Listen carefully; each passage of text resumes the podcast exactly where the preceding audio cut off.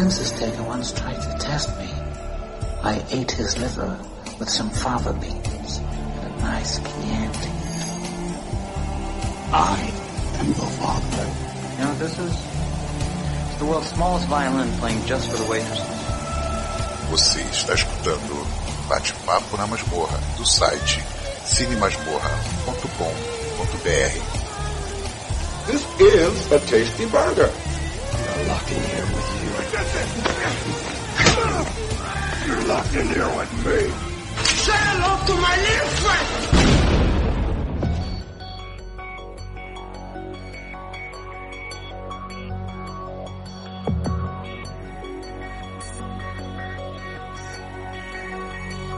Está começando mais uma vez o Batendo Papo na Masmorra, nosso podcast de recomendações de filmes, séries e todo o conteúdo que você tenha curtido recentemente.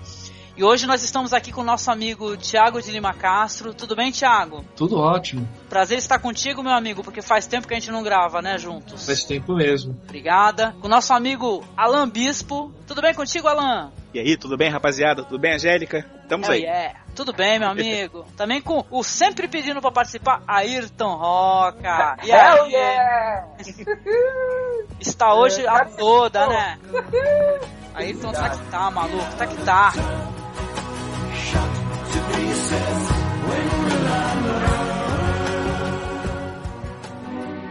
E é isso aí, esse podcast é um podcast que não tem enrolação. A gente já começa já com os dois pés na porta. Comecemos aí então com o nosso amigo Thiago. Thiago, o que, que você tem assistido recentemente, meu amigo? É, não é um filme atual, né? Mas eu- na época que saiu eu não vi, que é o Cines Negro do, do Aronofsky. Nota da editora. O nosso amigo quis dizer o Cisne Negro do Darren Aronofsky, só que falhou. Comentou muito sobre isso, sobre esse filme e tudo, mas eu fiquei assistindo e lembrando do Carlos Saura, da, tri- da trilogia flamenca dele, que inclusive quem estiver ouvindo aí, depois vale a pena ouvir. o- Tem um episódio aqui no, no Cine Masmorra sobre isso que tá muito bom, né? Sim, maravilhoso com o Douglas Freak e o Marcos Noriega, cara. Sensacional. E É sobre o que a trilogia flamenca? A trilogia flamenca é um estudo do Carlos Saura sobre a dança, o flamenco, entendeu? Ah, Só legal. que ele coloca, como o Carlos Saura. Desculpa, hein, Thiago, eu tô até me intrometendo sem querer, né? Não? O Thiago é o músico daqui, né? E eu tô aqui me metendo no negócio. Mas assim, mas é, é um estudo muito interessante, porque ele não fala apenas da música, ele coloca entre histórias, né? Ele fala do. Tem o El Amor Brujo, que é uma, uma história clássica, né? Um- tem o Carmen, que é uma leitura do Saura maravilhoso, e tem o Bodas de Sangue, né? Que é como se fosse um ensaio para um espetáculo, porém o próprio ensaio em si já é o, o- o espetáculo para o espectador, né? Ah. São sensacionais, gente. É sem brincadeira. Eu tenho, eu ganhei o DVD do Douglas Freak, viu, gente? Quando eu o conheci, Olha, é, eu, conheci ele pessoalmente quando a gente foi pro Pó de Breja lá em São Paulo, e ele me presenteou com o DVD, cara, assim, super gentil. Quer dizer que eu tenho o DVD do Bodas de Sangue aqui em casa, presenteado pelo nosso amigo Douglas. Mas continue, Thiago, mande ver. E, e- eu comentei porque muita gente gosta do Cisne Negro, mas não conhece o Carlos Saura. É legal fazer essa, essa relação, porque ambos eles pegam uma, pegam uma história clássica, né? No caso do Cisne Negro é o balé do Cisne Negro, que tem toda Uhum. a história do Cisne Branco, do Cisne Negro. E de uma certa forma o filme usa a montagem da história, porém o próprio filme é essa história Sim, que sim. tem que tem também o contexto do, do, do Carlos Saura, no caso do Amor Brujo, do Carmen, tudo, tudo. Só que o foco do, do Cisne Negro é a questão psicológica da, da bailarina, né? A obsessão, aquela, aquele perfeccionismo todo. Filmes com dança são filmes complicados, porque a gente está acostumado a ver filmes mais antigos que Hollywood. Ho, pra que, que é dança para Hollywood? Quando a pessoa tem que extravar as emoções, bota ela para dançar, né? Uhum, sim. O que é muito bom. São, tem filmes fantásticos, outros mais ou menos, outros que dão a volta e ficam bons, né? Também, nesse esquema. Né? Até o Toxic Mas- Avenger, né? Que tem dança também, uma ceninha pequena Exato. de dança, assim. Não, é verdade. Esse é o Lambada da volta. É, tô Não, entendendo lambada a é relação, sim. O Lambada eu já acho que é um clássico. Mas... É, o Lambada Dança Proibida, né? ele, é, ele é um guilty pleasure, né? De tão engraçado. É, não, é, é isso daí mesmo. E, e, qual que é o interessante? Então, é, e nesse filme, dentro do cinema de Hollywood, é interessante porque, não, é uma personagem que, você, que, ela, que ela é bailarina e, e a, perfe, o perfeccionismo dela não deixa ela extravasar as emoções. Então ele faz uma inter, inversão interessante. Dentro do. Se a gente pensar assim em Hollywood, nela mesma, né? É uma inversão interessante do contexto da dança. E vai mostrando todos os problemas da personagem, né, onde a bailarina se mistura com a história que ela está dançando. É muito interessante. Mas eu acho bacana que fazer uma brincadeira que é assim, pega um musical com dança para assistir, nesse caso do, de Hollywood, né? Pega o Cisne Negro e pega também o filme do, do Carlos Saura, que aí já é outro foco, que é mostrar a cultura, como que a dança é integrada na cultura, que é uma outra forma de visualizar a dança, que é muito latina, né? Muito espanhola, muito muita paixão, é, né? É aquela coisa, não é que você que é algo que muito difícil, que é ele naturalizar a dança dentro da cena. Que ele consegue te convencer que aquela dança é a batalha, que aquela dança é a sedução, né? Não é que ninguém está extravasando o sentimento para acima do normal. É que a dança é tão integrada que simplesmente se dança, né? E que tem muito a ver com a cultura flamenca, tudo. Então, fica uma sugestão, fim de semana que você quer pegar filmes, pega, faz, faz, assiste esse, uma sequência assim para pegar essas diferentes visões da dança tal. É bacana. Eu sou muito fã, viu? Filme sobre dança, aliás, eu sou uma dançarina frustrada, né? Eu sempre quis é, dançar, por exemplo, butô, né? É uma dança que eu tenho uma admiração absurda, assim, pelos dançarinos de butô. E eu gosto de todos, assim, eu assisto todos relacionados à dança. Desde o Dançando na Chuva, né? Que é maravilhoso, que é um clássico, até o, por exemplo, do Wim Wenders aí, maravilhoso, que teve sobre a Pina Bausch. Então eu gosto de dança moderna, eu gosto de dança, e a tua relação é muito boa, né? Eu queria até trazer pro ouvinte, que, que deve saber, até porque foi um grande burburinho isso daí, uh, o Cisne Negro, ele é muito parecido, a história é muito parecida com a história de um anime do Satoshi Kon chamado Perfect Blue. Por quê? Por que, que a gente, as pessoas colocam essa relação?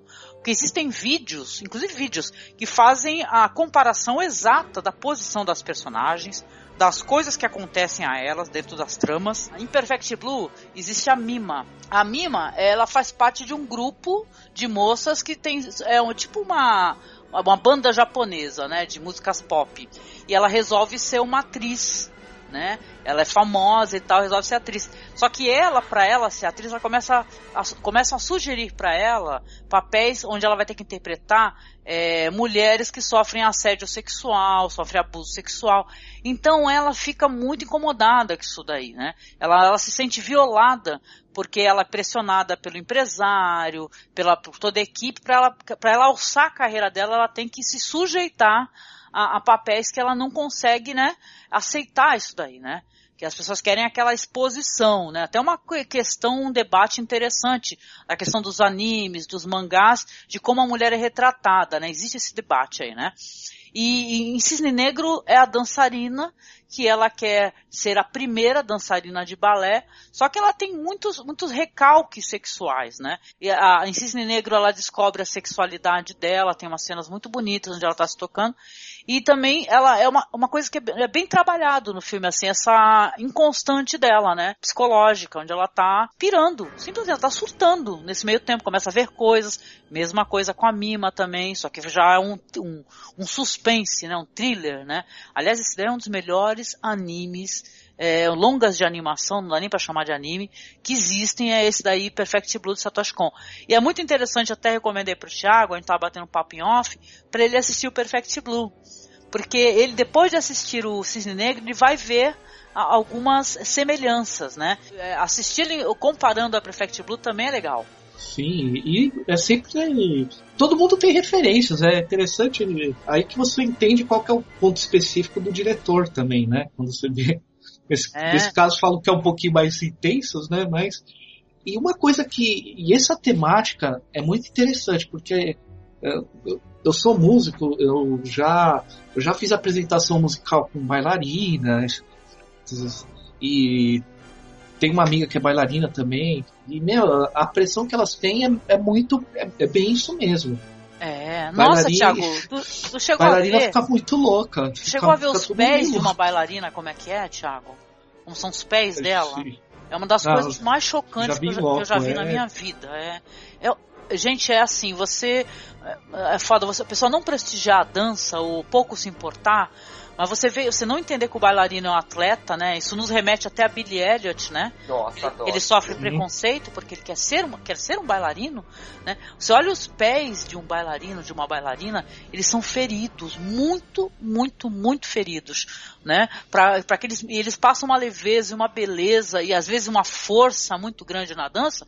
E você fala, gente, é, é sensacional. A pessoa tá fazendo um sacrifício físico, né?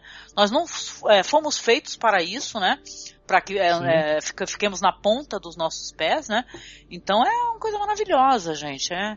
E, ah, rapidinho, só para mencionar, o Darren Aronofsky, ele comprou os direitos do, do filme do Satoshi Kon, tá? Então isso daí, se você tem alguma dúvida que tem uma relação, essa é a mais clara, né? Tal, Com né? certeza. E tem uma coisa que, além de toda a tensão física da, da bailarina, do bailarino, que ainda tem a questão, o, o preconceito sexual, né? A, a- mais o- dentro do meio do balé, o que se mais ouve é ah, se é bailarino, bailarina é gay. Dentro do próprio meio do balé, eles têm, essa, têm esse preconceito interno. E assim. é uma Então burrice, né? Porque eles nunca ouviram falar de É. Mikhail Baryshnikov, né? Que era aquele É. bailarino. E, e há uma pressão psicológica, porque, porque assim, quem trabalha com, com dança, principalmente o, danças mais intensas, assim, né? Balé clássico, dança contemporânea, você tem uma certa. ah, você, você tem que se dar bem na profissão entre, entre 15 anos e 15 anos, né? A Angélica tem filha, é uma, é uma criança, tem, né? É uma criança, assim Sim. entre 14 e 15 anos tem que pensar profissionalmente já, o que para faixa etária é muito difícil, né? Até, Até pra os ter 30. uma. Como é que fala? Um comprometimento tão grande como é, né? Sim, Essa o comprometimento físico, na alimentação, de ter apresentação e num, e num ensaio com os amigos, é, dos ensaios, até os 35 anos. Você pensar que os 35 vai ser o seu auge de técnica e depois vai ser a sua decadência, que é normalmente a idade que trabalham, Sim. é uma pressão psicológica assim é. É absurdo. Eu acho que nenhum atleta, atleta tem tanta pressão assim, né? Porque, claro que tem pessoas que. eh, não é que a pessoa acaba a carreira com essa idade, que se até ali ela não se realizou na carreira, não, a coisa não andou, não vai andar mais. Tipo, é o limite. Uhum. Então é uma criança que tem que pensar como adulto em como fazer para se, se estabelecer profissionalmente, para fazer sua arte, pensando que tem, tem uma data limite que não é tão não é tão longa assim, né? É uma pressão psicológica enorme. Eu acho que esse tipo de filme, anime, é, é importantíssimo para a gente rever um pouco essa, entender melhor as pessoas que estão passando essa fa- por essa pressão, assim, que às vezes é a coisa mais comum e às vezes a família apoia, mas não entende essa pressão toda, né? Aí é difícil. É verdade. Porque é normalmente é assim, né? As pessoas, elas, é, a família, quando existe o apoio familiar, existe uma diferença muito grande, né? Porque eles vão dar suporte é, psicológico e tal. Porque normalmente, quando se fala em balé, todo mundo pensa o quê? No Bolshoi, né? E quando tem um bailarino, uma bailarina tá, vai fazer teste pro, pro Bolshoi, né? Todo mundo fala, nossa, o Bolshoi. Mas às vezes para você começar a dança, você não vai começar logo fazendo teste pro Bolshoi, né? Você vai começar, você já tem, caso você já seja um dançarino, já estude balé e tal, você vai começar de uma maneira pequena, né? Até você se alçar ao ponto de ser eh, possivelmente entrevistado por uma grande companhia de balé, né? Então é uma Exato. vida muito difícil, uma carreira muito é, complicada e maravilhosa, e maravilhosa, né? Porque é impossível. Meu sonho é poder assistir um balé, né? Porque é uma coisa que é fora do meu, do meu nível financeiro, né? É caro, e eu ainda moro aonde que eu moro? No Guarujá, né? Que no Guarujá vai ter apresentação de forró, mas não vai ser de balé. Nada contra o forró, entendeu? Mas eu queria ver de balé. Muito bom. Pois é, Eu- mas eu amo, amo música, dança, os filmes sobre Carlos Saura, o, o Thiago mencionou Carlos Saura, ele é um dos maiores cineastas da Espanha, gente. E ele é tão fodão que ele ficou na Espanha, porque houve uma diáspora, né? Muitos é, cineastas saíram da Espanha por causa da ditadura, né? Só que o Saura ele, ele ficou, entendeu? Ele ficou. E ele não tem só filmes sobre a, o flamenco. Ele tem filmes sobre fado. Ele tem filmes sobre outras danças. Ele virou. É, hoje em dia não sei nem se ele está aposentado, gente. Ele não está produzindo mais. Ele está muito idoso, né? O Carlos Saura. Mas ele tem filmes sobre outras temáticas relacionadas à dança e à arte que são lindos, assim, muitos disponíveis no YouTube, né? Para você saber. É Tiago, lembrar do Saura é lembrar de amor, viu, querido? É muito lindo. Quer falar mais alguma coisa, Tiago? Mais alguma Não, não. recomendação? Será que alguém aqui da gente assistiu A Piada Mortal ou ninguém? Aqui! Ah, por que que tu não fala um pouquinho depois no, no teu, no Eu tal? falo, pode deixar. quiser, porque Eu- gerou eu tanta falo- polêmica, né? Eu falo e li o quadrinho ontem. Ah, maravilha. Eu baixei o Batman versão estendida, é muito Ah, legal. eu já assisti, gente. Não, é, ter... é terrível. Melhor, Olha, a- melhor. Eu acho que a grande justificativa para existir, sem querer ser maldoso, mas já sendo, né? Do Snyder, é o vídeo que fiz. É, é o vídeo que o pessoal do MDM fez simulando uma conversa do Alan Moore com o Zack Snyder. Tipo, só por isso vale, valeu a existência dele, sabe? Cara, eu tenho que ver isso, eu não vi. Eu já eu mando, eu já coloco o link. Isso é da época do Watchmen ainda, mas o cara é muito bom. O pior não é isso, gente. Eu gosto tanto de Watchmen, né? E Eu eu, não tenho. É, eu, não, o Marcos também. Mas é assim, cara, é foda. Eu odeio muito algumas coisas que esse cara fez. Qu- Aquele lá das moças que dançam e estão viajando, dançando e estão no outro mundo, é pra, é pra ficar puto da cara. Porque ele Sucker pegou. Punch. É, ele pegou. Sucker Punch, né? Ele pegou, tipo, é, referências como Brasil. Aquele filme Brasil maravilhoso. Um alto septão. Nossa, septão. Você se lembra, né? Que é o alto septão. Quando eu olhei, Puta, o, alto, o pardal, aliás, cara. o pardal, é o pardal. Alto Pra tu ver- pardal. Pra tu ver o nível de fodacidade desse ator, né, cara? É. Tá bom, tá bom. Mas vamos embora então, vamos pra frente.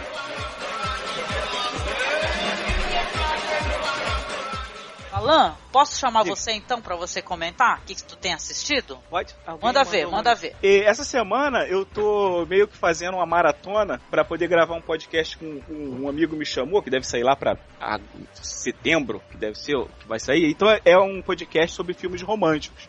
Hum, E eu tô fazendo uma maratona, eu, fazendo uma maratona de filmes românticos. que lindo, Aí- tu, Alan! Ah, É, um filme romântico, imagina. Tu gosta, Aí- aliás? Tu gosta? É, É, isso que eu tô É. perguntando. É, eu, eu não vou dizer que eu não curto, eu acho maneiro, dependendo do filme, eu acho maneiro. Por exemplo, é, eu revi, a gente tá pegando meio que a lista do. A lista. é, é, os, os 10 melhores que fazendo uma, uma pescagem em vários sites, em MDB e outro aqui e outro lá, dá os 10 melhores. Olha o barulho, gente, o que, que é isso? Minha mãe fazendo, minha mãe. É... Peraí. Eu É panela vou... de pressão? Olha, vai, vai Não, queimar o feijão, o feijão tá cabelo, caro. se- Secando o cabelo, peraí, Fecha a Já porta aí. peraí. Ó, Muta, aí, que é queimando, queimando feijão, secando o cabelo durante a gravação. Menino do céu. Tá doido mesmo. Aguenta aí, Alan. Deixa ele fechar essa porta. Não vai sair tudo aí. Fechou a porta aí, Ayrton? Pronto, fechei, fechei. fechei, Pronto, fechei. Alan. Desculpa, querido. Continua. Nada. Aí então, na- nessa maratona, eu eu peguei pra rever aquele Anyhow do Woody Allen, que tá, tá lá na- no, no top 10 de filmes é, de romance. É, Tradução é Eu- noivo neurótico, noiva nervosa, né? é, é que, que título, hein? Aquele, é, pois é, BR. que versão. Que versão. E na- e o engraçado é que na sequência, é um filmaço. Eu acho que é o filme que eu mais gosto do Woody Allen. É Anyhow, que eu me recuso a chamar pelo título brasileiro. É, até porque é muito grande. E. Cara, eu, eu revendo, eu vi tanta coisa engraçada. Por exemplo, você se lembra que o, o Jeff Goldblum tá nesse filme? Puta Nossa, O senhor, pariu. o senhor Mosca.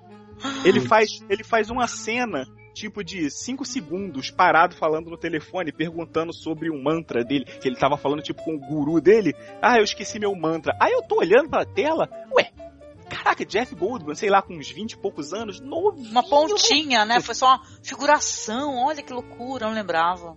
Cara, tem o Christopher Walken, que nos créditos está escrito errado o nome dele. Então, e tem, tem a Shelley Duval, que eu, eu acho que ela já tinha feito o Iluminado, eu também não lembrava dela. Ela é uma namoradinha de, de cinco minutos do Woody Allen. Tem a Sigourney Weaver numa ponta que não dá para reconhecer, porque além de estar de longe, ela tá de lado. Caraca, Cara, o filme tem um monte de pontas. Tem um monte fiquei- de começo de carreira do povo, né? Na figuração. Mas muita, muita. E na sequência, é, para resumir, é, é o filme que eu mais gosto do Woody Allen. Que, assim, de todos que eu já assisti, eu não vou dizer que assisti todos, não, porque é, os últimos eu, eu deixei passar batido.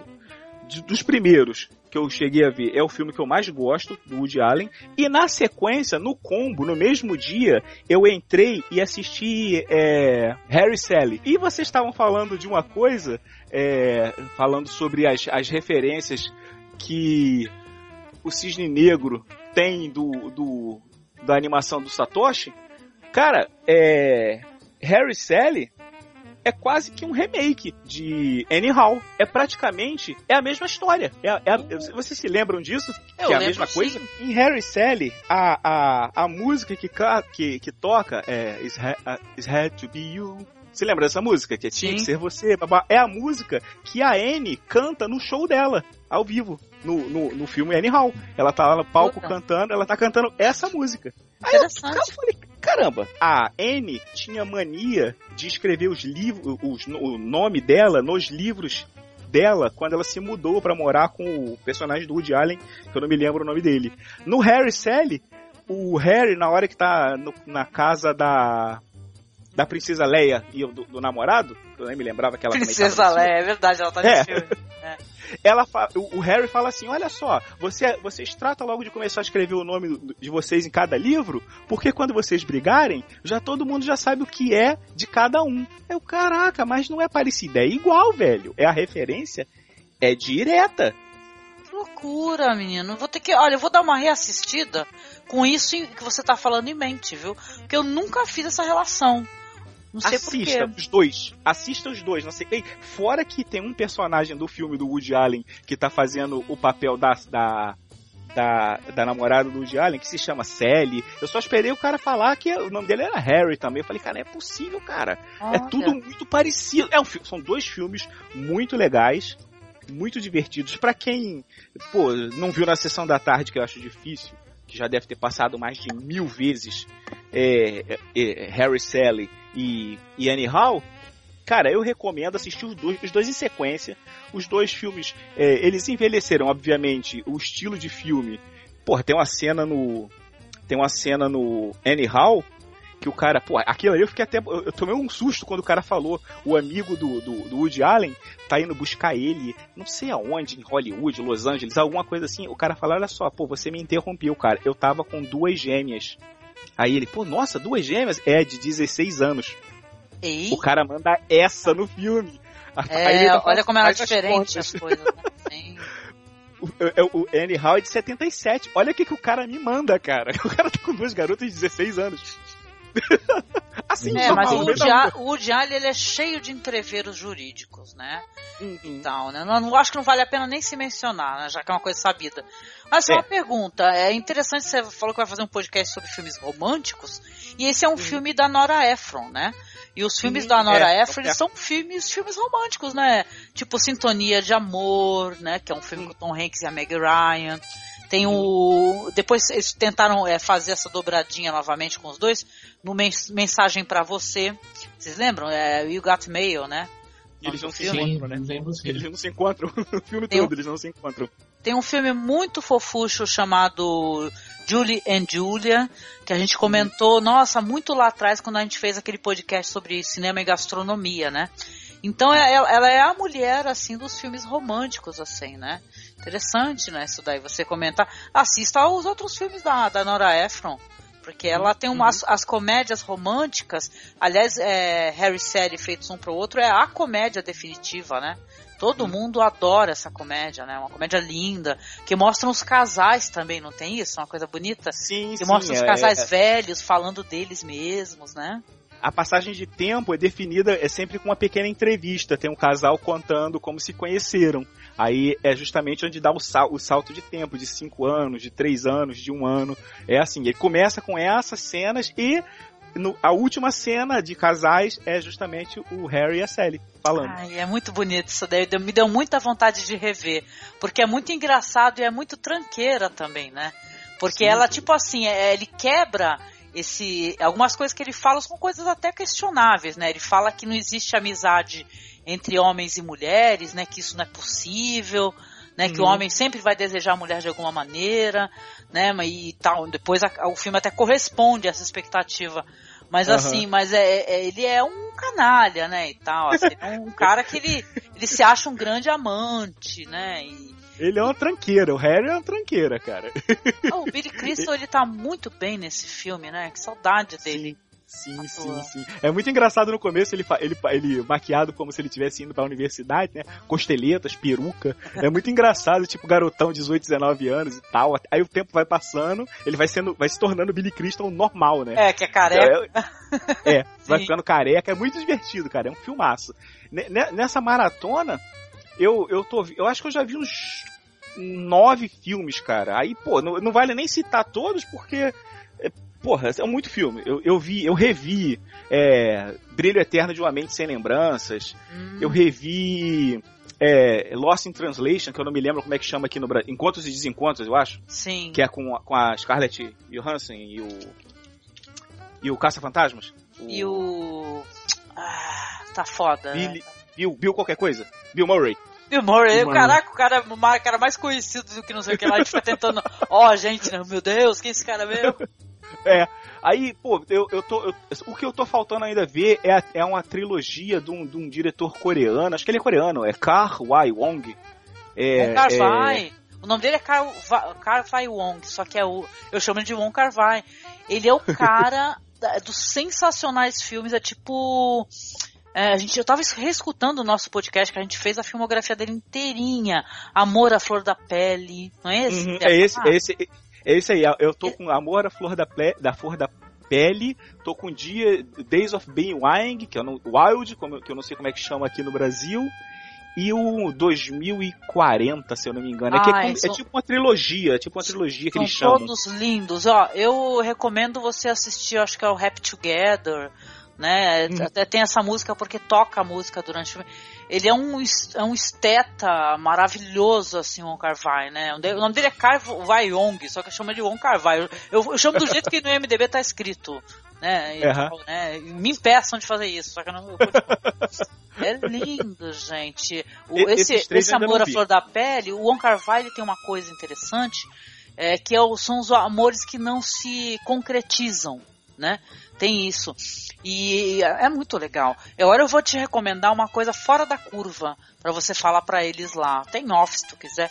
Tem um filme dele chamado Felizes Juntos, que ele é lindo, lindo, lindo, lindo. Ele, ele é tão bonito que, sabe, é lindíssimo, é uma história de dois homens apaixonados e tal, mas ele é lindo. Então, as metáforas que ele coloca para a hora da tristeza, a hora do rompimento da relação.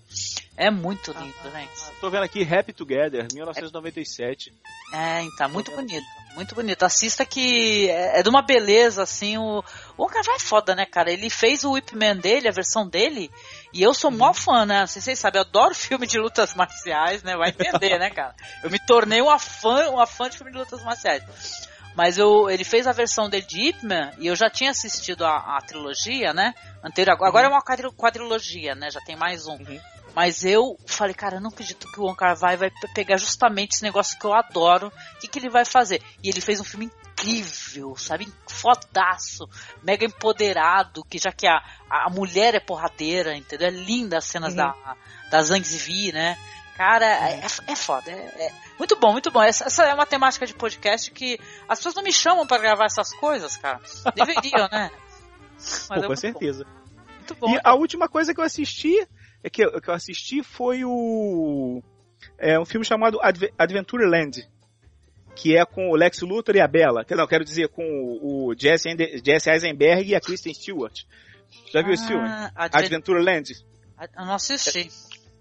é, é um filme que se passa num, num parque de diversões, a galera se forma na escola e tal, e, e eu, eu, eu, tenho notado, cara, eu já devo ter visto uns quatro filmes mais ou menos com a temática parecida, de, de que a galera se forma e não consegue arrumar o trabalho que quer.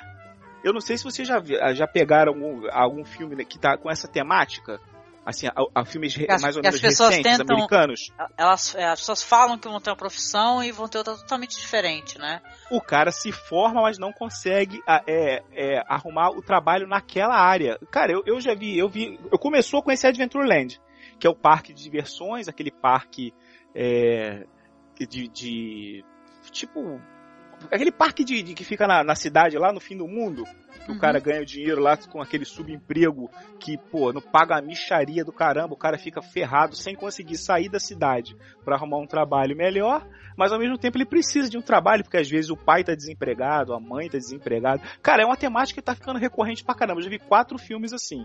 Nesse Adventureland, é, o Eisenberg e a Kristen Stewart se conhecem Aí rola aquele. É um filme de romance. Rola aquele namoro. Ela é a filha de um advogado cheio da grana. O, o Eisenberg queria ser. É, ele se formou numa parada que, eu nem sei nem como é que o cara arruma um emprego daqueles, aquele bagulho de poesia russa, sabe qual é? Eu não sei nem como é que o cara arruma trabalho se formando naquilo. Caramba. Aí ele queria viajar à Europa, mas, pô, tá duro, o pai, o, o pai tá desempregado. E eles se conhecem naquele trabalho lá ruim pra caramba trabalho explorados, são explorados de todas as maneiras possíveis. Mas rola aquele romance deles e tal. É um filme legal, é um filme divertido. Apesar da Kristen ter, tá sempre com aquela cara de sempre, né? É, eu aquela ia perguntar isso, Alan. ia perguntar como é que ela tá, porque é, eu não tenho, não que eu tenha preconceito contra ela, muito pelo contrário. Eu, eu admiro muito, né? Até ela assumiu recentemente a bissexualidade dela, né? Isso é uma coisa muito uhum. legal, muito corajosa mas ela é muito limitada, né? Eu sempre achei que ela é muito limitada. E às vezes quando o filme não foca muito nela, você consegue passar por isso, né? No seu filme o foco central não é ela, né? Não, passa. Esse filme passa. Esse, é esse um outro filme, um filme que eu também nunca nem tinha escutado falar dela, que com ela é. Ai meu Deus do céu, como é que é o nome do filme? É, tem a saga Crepúsculo que ela participa, participa de Na Natureza Selvagem. Sim, é. até que ela fica. É, é Clouds of Cis Maria. É, é, é Clouds of Cis Maria. É um filme maneiro pra caramba. Ela, cara, ela, ela é meio que.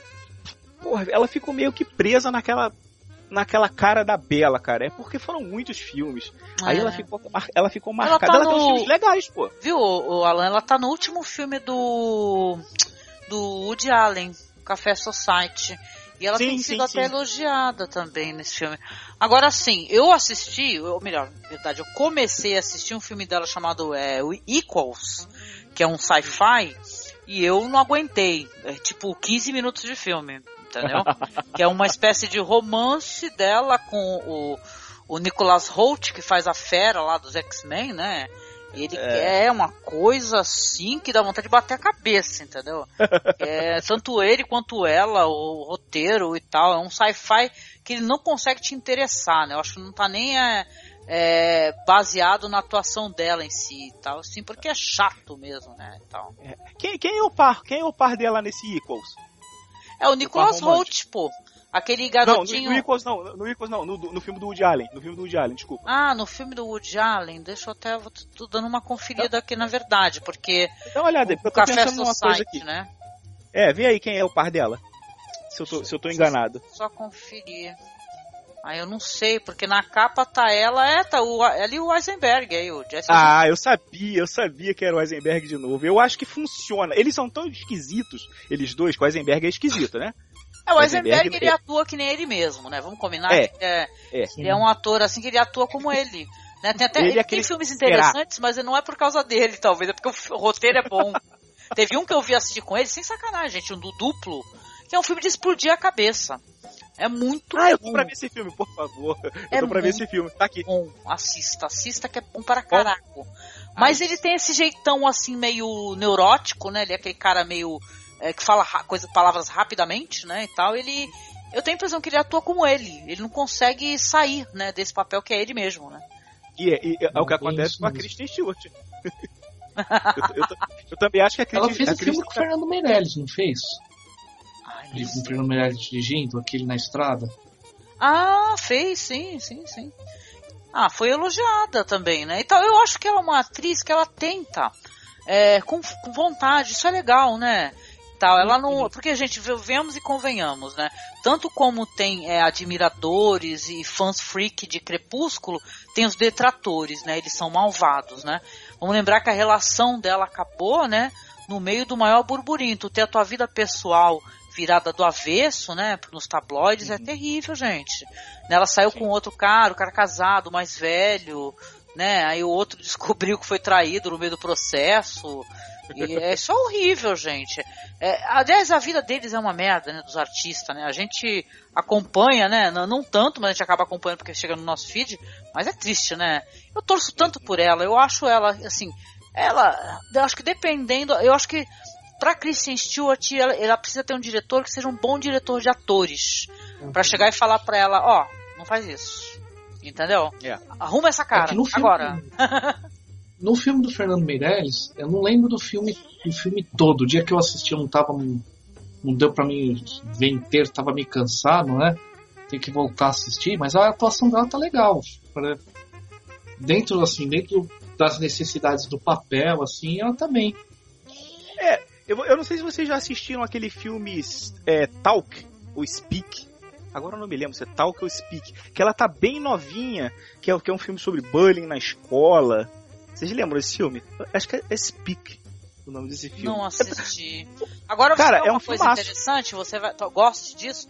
Tem até um filme divertido que eu assisti, porque ele detalhe, ela gosta de trabalhar com o Jesse Eisenberg, hein? Porque tem um American Ultra que é com Putz, o Jesse American Eisenberg Ultra.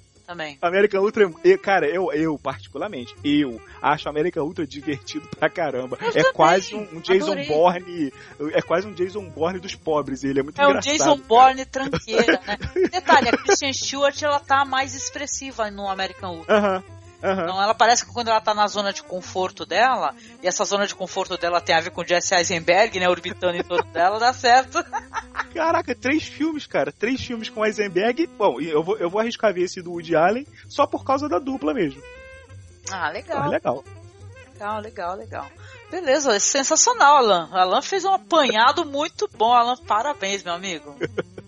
Se eu fosse falar realmente tudo que eu vi, eu ia ficar três horas falando. E não, Putz. esse não é o caso. E eu tô aqui, eu fico chorando minhas pitangas. Ai, meu Deus, eu queria falar de uns três, quatro, não dá. Vamos lá. Pô, vamos nem lá. fala. Eu olho a lista aqui e falo, nossa, se eu for falar. Ah, ah, não, o programa não acaba. Pois é, obrigada, Alan. Agora Nada. vamos lá, Ayrton. Vamos lá, Ayrton. Finalmente. Acabou a cachorrada e, é, e feijão Não, queimando. Minha mãe tava secando o cabelo. Fala pra tua mãe que a gente mandou um abraço pra ela, porque a gente sabe Obrigado, que tô incomoda. mandando um abraço pra você, mãe. Ah, que gracinha, que legal.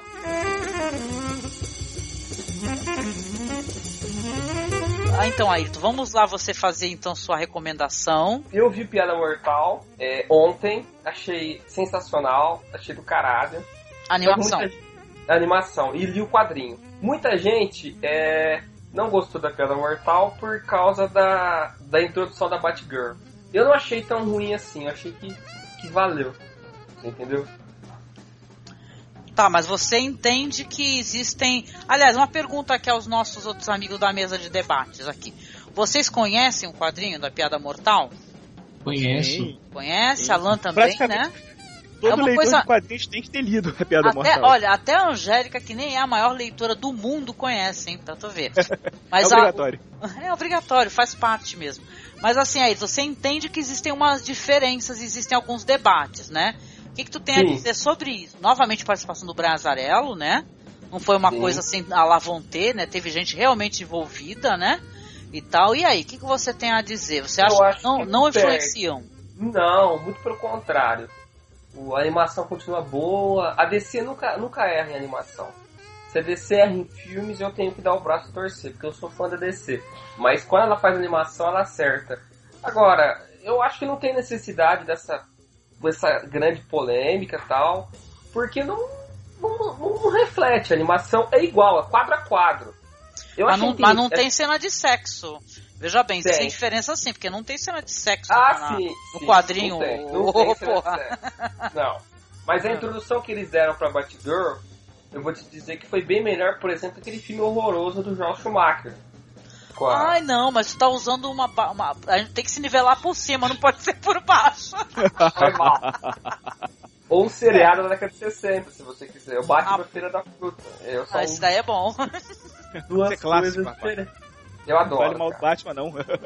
Eu adoro o, Batman. problema, da- o problema da Batgirl, cara, é, foi o tempo que eles tiveram pra introduzir a personagem, que foi curto. Ela apareceu na última animação lá, numa ceninha no final, aí todo mundo já, na hora, até eu, falei, caraca, a próxima animação é da Batgirl. Só que quase é e ao mesmo tempo não é, né? Não é uma coisa original. Eles juntaram 30 minutos de original, 42 minutos, 45 minutos, eu acho, da piada mortal. Mas não perde, cara, porque no final quem é atingida é a Batgirl. Eles só queriam dar um motivo pro Coringa fazer a merda que ele fez, é só isso. Eles queriam realmente era introduzir a... eu eu como eu já eu tenho aqui na minha pastinha do aqui no meu HD todas as animações da DC todas da- desde o lado do morte do Superman do Batman Sub-Zero tudo. Eu tenho todas as animações. Cara eles poderiam ter lançado isso separado na minha Sim. opinião. Eu até postei isso no Facebook. Eles poderiam ter postado lançado um filme de 30 minutos da Batgirl não seria na- no formato daquele DC Showcase que era meia Nossa, horinha. Que tem o Shazam e Superman, tem aquele. Nossa, eu acho do caralho esse, cara. E em eu seguida, podia ter lançado a Piada Mortal. Podia vir junto no mesmo DVD, sabe? Só que separado. Os fãs xiitas é que são o problema. Eu sou fã. É, Mas os xiitas. É, a xiita é, triste, é a cara. merda. É a merda. Eles- Mas, eles mas vem cá, mas o, o debate tá rolando. O debate, eu tô acompanhando os debates, né? O pessoal tá questionando a, a cena de sexo, tá? E questionando as cenas extras também. Porque eu, eu assisti a animação, não, não reli o quadrinho, né? Mas eu assisti a animação. Tá muito parecido, sim, com o quadrinho até o final, né? E tal, aquele negócio da piada. E, mas é aquela, mas e as cenas que o pessoal tá comentando? O pessoal tá, tá colocando essa animação, gente, como uma das piores animações.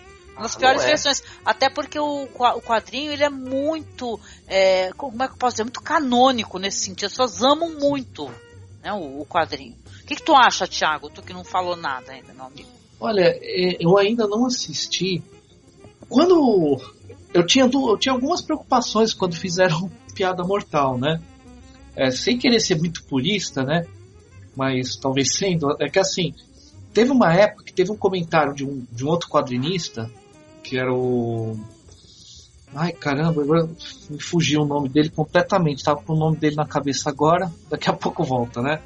É, que ele tinha tentado explicar o- que o final do Piada Mortal ele é aberto, né? Eu sei, o Alan Moore. O, não, o Alan Foi? Moore é o cara que escreveu. É, é um outro cara que comentou que, na verdade, o final o Batman teria matado o Coringa, né? Sim, sim, sim. E, o, e, e que, na verdade, não, não tem nada a ver. É uma loucura. É uma loucura desse outro quadrinista que tem uma briga com o Alan Moore, né? Então ele fica tentando interpretar as coisas do Alan Moore porque eles têm uma. O Grant Morrison, né? tem uma rixa lá, né, entre eles e tal. Aí eu pensei, putz, só falta eles levarem a sério a fala do Grant Morrison que tira todo o foco. Porque a grande questão no final da piada mortal é você chegar à conclusão que o Batman e o Coringa são dois lados da mesma moeda, né? Isso eu achei legal. Mas essa cena de sexo, o que eu fiquei preocupado, eu ainda não assisti, é pelo seguinte: quando você tem. tem eu acho que pode falar da cena do Gordon, a- das fotos que ele fica vendo, eu acho que não tem problema, né? Não. Bom, Pode sim, querido, à vontade. Pode. É, enquanto ele- se a gente começar a vasculhar as fotos, a- aquela cena no quadrinho das fotos, dá margem a questionar o seguinte: o Coringa estuprou a Batgirl, além de atirar? Porque tem algumas fotos que dão a, a maneira como elas estão colocadas na arte, e foi uma coisa que parece que, que no, no roteiro é para dar essa dúvida, dá a entender que teve um estupro por parte do Coringa. Tem um diálogo que dá a entender, e outras fotos que ele tira dela, dá a entender que não foi só a questão da, de tor- torná-la tetraplégica. A coisa foi muito mais intensa. Então, se por exemplo, eu, eu acabei vendo a descrição da cena, você põe no início ela tendo relação sexual com o Batman e depois sendo estuprada por Coringa, sabe? É, Dan- então eu Ah, tô questionando sabe? muito isso, sim. que, no, que o quadrinho ela sofre uma violência enorme. na tentativa do Coringa de deixar o Gordon maluco, tudo bem, mas eu acho que assim, colocar essa insinuação do estupro, porque o Alan Moore comentou que na verdade ele, ele, não queria falar tudo que o Coringa fez, mas ele, ele montou, porque nos roteiros do Alan Moore, ele detalha o quadrinho pro desenhista. Ele fala, não, eu quero que tenha isso, aquilo, hum. deixa tal coisa ambígua, faz, faz tal desenho parecido com tal coisa, sabe? Ele pensa na cena e passa para o quadrinista. Então ele queria te dar a sensação de que tivessem que o Coringa fez coisas inimagináveis com a Batgirl sem te dar certeza.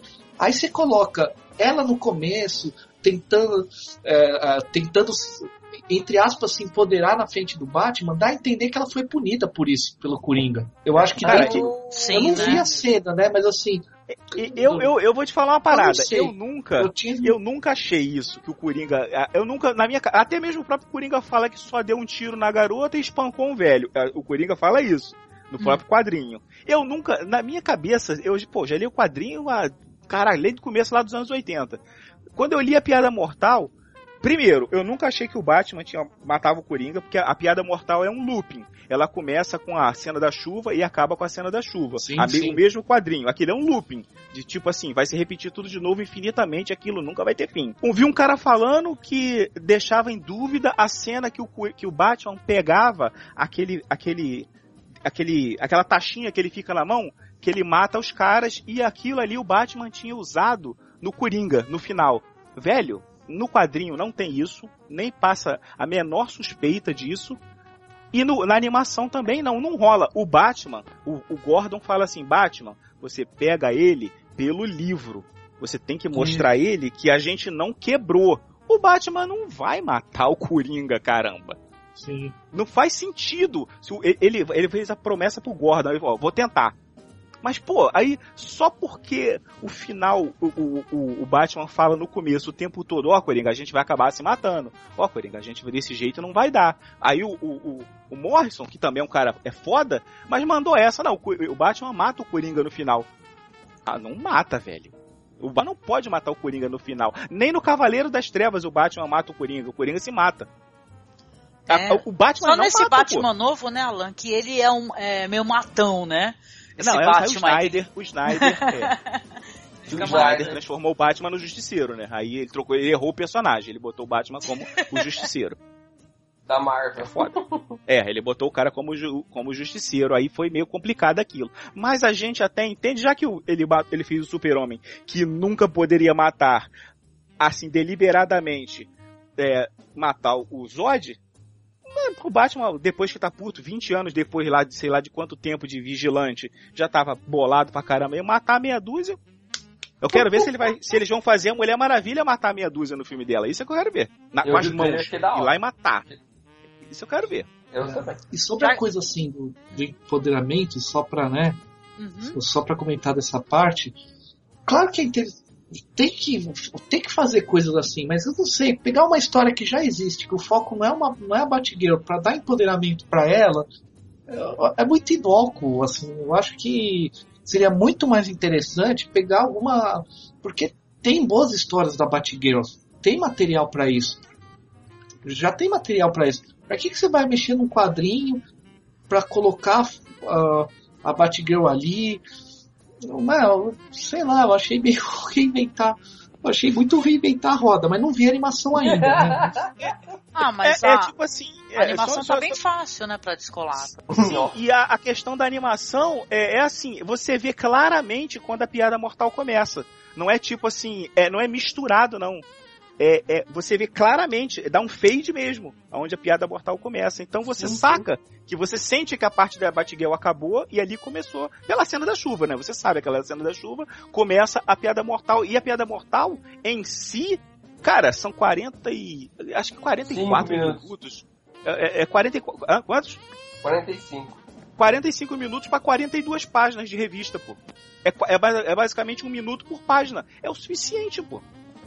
E, e a, a, a, e edita. É, é, é, a piada normal, a, a, piada mortal, na verdade, o Batman é o, é o coadjuvante. É assim, é, ele tava ali só para dar a origem do Coringa e a, a porque a, a Batgirl virou oráculo. Só. Só nego também faz um, um, um alarde da piada mortal tão grande, cara. Como se fosse, caramba, o Cavaleiro das Trevas, do, do Miller, que é, pra mim é muito mais legal. Ah, com certeza. Porque eu não Vou achei parar de que falar fosse... porque eu falo muito. Não achei que fosse tão. Não precisasse, não precisava desse chiitismo todo, entendeu? Eu gostei da, da, dela ter tomado a iniciativa, dado porrada no cara, achei da hora. Ela é uma excelente heroína, a Batgirl. Por isso que eu gostei. É, eu, eu achei interessante, gente. Eu, eu gostei das discussões, porque eu acho que é legal, né? Quando traz o debate, né? E você vê que tem mulheres debatendo também, né? Então o público não é um público é, essencialmente masculino, né? Então ele tem que contemplar os pensamentos e tal, e outra, outra espécie de consumidoras, né? Então é, é legal, é legal, o debate é interessante. Eu gostei, a, a minha opinião, eu gostei da animação, achei a animação interessante. Traço, assim, eu já gosto das animações da DC, eu sou muito suspeita, viu? Porque a gente já deve ter falado anteriormente de Flashpoint Paradox, né, e tal, e nossa, e tantas. Eu choro é até hoje. Pra mim, gente, até hoje a animação, uma das animações que a da DC que eu já chorei muito foi aquela do Lanterna Verde, né? Quando ele começa a reencontrar o- os mestres, né? Os caras lá. Primeiro quando ele-. Primeiro, me- meu, aquilo ali acaba comigo. Eu assisto daí, eu choro muito do, do The Flash também é legal. Então, eu tô acostumada a ter um material da DC que todo mundo ama, né? O pessoal fala, nossa, que legal. Mas essa daí deu tanta polêmica, mas tanta polêmica que você fica até assim, né? Fala assim, É. putz, eu vou ter que ver, porque tá todo mundo tretando muito, tá louco, meu. Chiitismo. É tipo xiita. Angélica, se você lê o Flashpoint Paradox, você vai falar, ué, a animação não tem nada a ver com o que eu li. A a- os quadrinhos Flashpoint, a animação é outra parada. É muito legal, mas é um bagulho muito condensado de muita coisa. É tipo Akira. Você lê Akira e vê a animação Akira, você fala, caralho, isso aqui é Akira? É, produto, é um sendo- produto diferente novo, né, Alan? Que também é legal, né? Porra, É que nem eu, eu assisti aquela animação, não sei se é da DC, gente, desculpe a minha ignorância, mas não tem a animação do Doutor Estranho, né? Porque eu Marvel. andei. Marvel. É da Marvel, né? Mas eu andei numas de, de me, me fascinar é, para pesquisar o Doutor Estranho, né? Porque como vai ter o filme, eu falei assim pro meu namorado, falei, ah, caramba, eu queria conhecer mais, né? Entender direitinho o personagem, porque vai ter o filme, eu sou super fã, não tenha dúvida que eu vou pro cinema assistir esse daí, né? Que é com Benedict Cumberbatch. Mas eu falei, cara, eu fiquei muito encantada com a animação, muito encantada. Né? Então eu falo assim, ah, na, na animação tem uma. Os caras têm o dom, né, de, de fazer. tem uma liberdade, né? E talvez isso daí esteja sendo um pouco mais restrito, né? O público tá, né? Eu achei que o debate foi válido e tal. E, sei, a questão do empoderamento acho que é válida, viu, Thiago? Em qualquer produção, até porque a gente teve aquela aberração. Vocês lembram daquele pôster lá do X-Men, que é o Apocalipse esganando Sim, a, a, Eu vi. a, a mística e aquilo. Se você colocar. No, é, sabe por que, que o debate é válido, viu, Alan? Porque eu sei que é difícil a gente às vezes entender isso de primeira. É só você ver os pôsteres dos outros filmes e a, a divulgação dos outros filmes. Aí você vê que os caras colocam o homem é lado a lado em pé de igualdade e nesse especificamente colocaram ela como alguém sendo agredida. Entendeu? A divulgação de uma cena que eles achavam apropriada uma mulher sendo agredida. Então isso é bizarro. Isso é bizarro, gente. Aqui no e Brasil. salva é a mulher. É, e aqui no Brasil, a, por exemplo, Mulher Maravilha que o Alan comentou, vocês estavam comentando, o pôster trocaram a, pala- a palavra Grace, que tem a ver com divindade e tal, por elegância, gente. Elegância. que no filme do Snyder lá, aquela coisa horrorosa, Batman vs Superman, é, ela, ela é muito esquisita, essa personagem, que é uma personagem muito querida. Eu já, eu já adoro nas animações que ela é mó foda. Entendeu? Eu nunca esqueço aquela cena, vocês devem conhecer, porque tem tanta gente que compartilha, que é quando ela tá, ela chega, na, acho que em Washington, e tá tendo um protesto, e ela sai do carro, ela tá acompanhada pelo, né, aquele militar, ela sai do carro e perguntando o que que tá pegando. Aí ela entende que o protesto é contra ela, que os caras estão xingando ela de puta, que ela é vagabunda, e tal, que ela é violenta, e ela fica mó decepcionada, mas ela pega o laço, e amarra o cara lá que é o líder, ele fala, por que, que você está protestando? Ele fala, eu tenho inveja de você. Né? No final de contas, ele tinha inveja dela, de como ela se vestia, ele queria ser ela. Né? Aí ela tira o laço e fala não, né? Então é muito lindo isso daí. Então você vê uma personagem que o Zack Snyder fez, uma mulher que ela, ela, ela quase não quer entrar, né, no, no, no, no- na briga, na treta, né? Ela fica desfilando uh, Armani, por aí, belíssima e tal, super cocota. A personagem não é assim. A personagem da Mulher Maravilha é uma porradeira do caramba. Oh, mas eu gostei dela batendo no, no, no, no Darks. No... Mas é no final do filme, a Eu Ayrton. sei, eu A- sei. Ela ficou aquele, é. aquele personagem que não quer entrar na briga. Né? Ah, eu tenho outras coisas pra fazer. E outras coisas altamente questionáveis do filme, só que o filme é tão assim que não vale nem a pena o debate, né? Mas é, quer dizer que aqui no Brasil já trocaram graça de que tem a ver com divindade, Grace, na verdade, eu acho que Por não é nem elegância. por elegância, gente. Elegância aonde? É do Armani da merda do filme de Snyder lá, né? Que ela anda, só se for, né? Então é, é válido, sim. Tem que tretar mesmo. Todos os portais estão comentando, colando sem decote. Lidem com isso, né? Durmam com esse barulho. Eu não durmo, eu abraço, é diferente. É. É Eu válido. ajudo. O importante é que você gostou. Eu também achei legal, pra falar a verdade. Eu, Eu gosto. tenho- Você tava falando de anime, né? Que mulher. Que negócio de. Que as mulheres são tratadas no, como objetos sexuais no anime, eu também acho isso absurdo. Uhum. É, Desenha mulher, né? Peito maior que o. Que aqui, ó. Que a Ela- costela, elas são né? hipersexualizadas. Isso. No Mas- Meio e tal, em vários Isso, animes, isso, elas são tocadas, assim, de uma maneira, né? E olha que é um produto que o consumidor é, tipo, pessoas bem jovens, né? Então tem que refletir mesmo, sim. Eu sim, mas eu tenho eu, uma recomendação que vale, inclusive eu revi. E nesse anime, apesar da- das as mulheres são representadas de uma outra forma, que eu até andei pensando, falei, como é que eu vou falar isso pra Angélica pra ela poder assistir? Então, eu assisti, eu reassisti esses dias aí pra trás, a saga de Asgard dos Cavaleiros do Zodíaco. E eu chorei de emoção, cara. Assisti com a dublagem da manchete, assisti com a musiquinha tocando de fundo. E, velho, é muito foda, cara. A vilã do, desse anime a- é uma mulher foda pra caralho, que é a Hilda, que é representante de Odin. Cara, ela, assim, ela não é hipersexualizada, ela tá toda vestida, ela tem a sensualidade normal. Ela fica fazendo beicinho com o lado e tal, mas fora isso, cara, e tem a Atena, que é a, que é a, a deusa, né, também, que é outra protagonista feminina foda, que ela salva a Terra. E eu queria que vocês assistissem. E mesmo assim, por mais que Cavaleiros seja, tenha mais fruto de roteiro que um queijo suíço, vale a conferida, porque essa, eh, essa saga, ela conta, tem, fala dos mitos nórdicos, entendeu?